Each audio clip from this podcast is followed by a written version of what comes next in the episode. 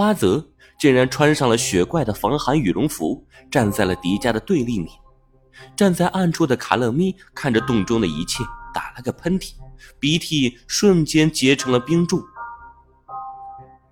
了个咪的，独眼这个疯子，再这样下去，说不定我也小命不保了。嗯我先躲躲。卡乐咪迈着冻僵的双脚，终于走到了山洞外面。洞外虽然飘着雪，但是比洞里面暖和太多了。毒液完全不受我的指挥，我是怎么制造了这么一个垃圾？我得想想办法，怎么才能拿到宝石？嗯，呃，不对，但是我还没拿到宝石，就会被毒液给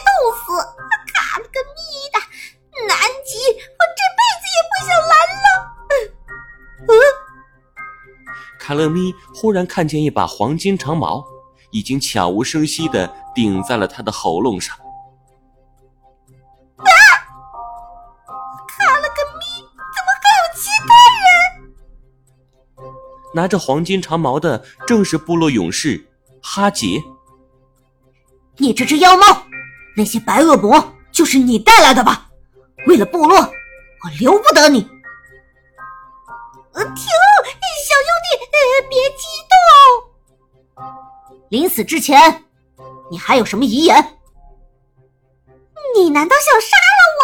哎呦，别呀，咱们明明是朋友啊。朋友？难道你们黄建城没有猫吗？猫是人类最好的朋友，最忠诚的伙伴。真的吗？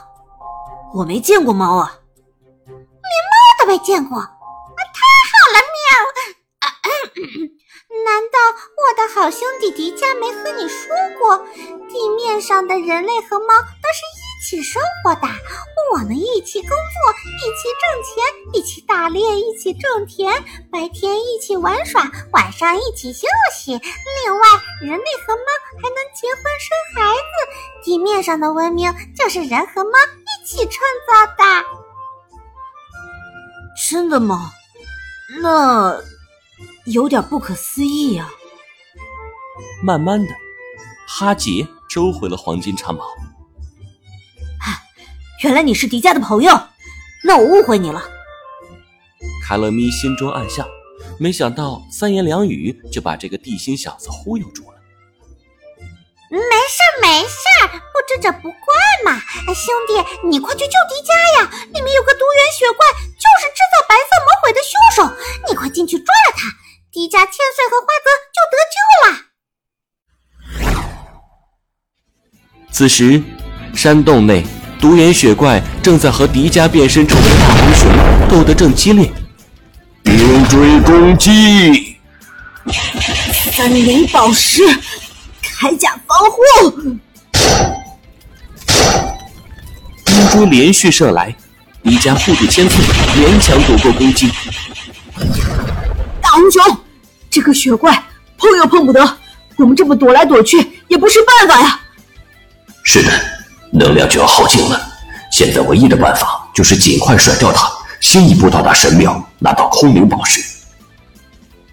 然而，就当迪迦想要先一步冲进前往神庙的入口时，独眼雪怪却先一步将洞口冰封了起来。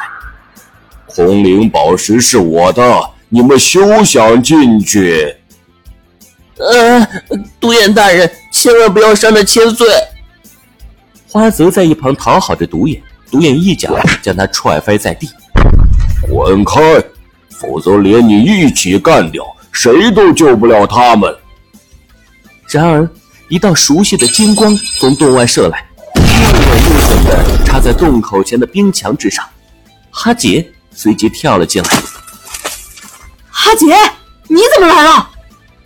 是哈桑长老让我来追你们的，他还是不肯相信你们。但是现在，我相信你，我知道你不是坏人。谢谢你，哈杰。这里就交给我和卡勒咪了，我们两个缠住这个独眼怪物。你快和千岁去取宝石。你和卡乐咪？迪迦有些一头雾水。果然，卡乐咪溜溜达达又进入山洞，不过这回却和哈杰并肩站在一起。